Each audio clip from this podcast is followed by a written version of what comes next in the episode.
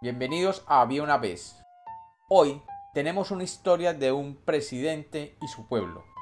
Bienvenidos de nuevo a Había una vez. Espero que lo disfruten.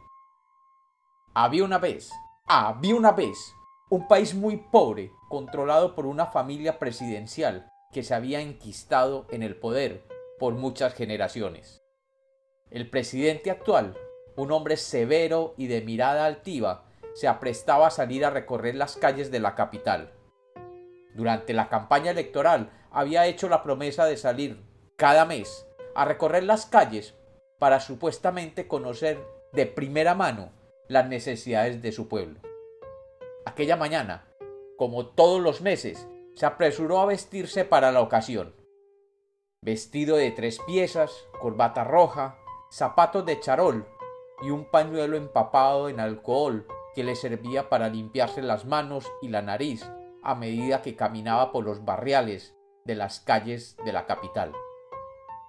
Después de llamar a sus guardias personales y mandar a traer el lujoso vehículo que lo llevaría al centro de la ciudad, cruzó el lujoso portón de su magnífico palacio y salió seguro de sí mismo como todos los meses. El vehículo, seguido de la escolta oficial se detuvo en la plazoleta principal de aquella miserable capital, y saltando sobre un nauseabundo charco de agua podrida que se encontraba en la calle, para no ensuciarse sus finos zapatos de charol traídos de París, se preparó a seguir la rutina de cada mes.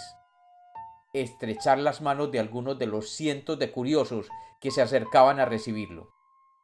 De pronto, se dio cuenta que su finísimo reloj de oro había desaparecido de su brazo y horrorizado se paró en las puntas de sus zapatos y vio como un joven de escasos años salía corriendo calle abajo con su reloj entre sus manos.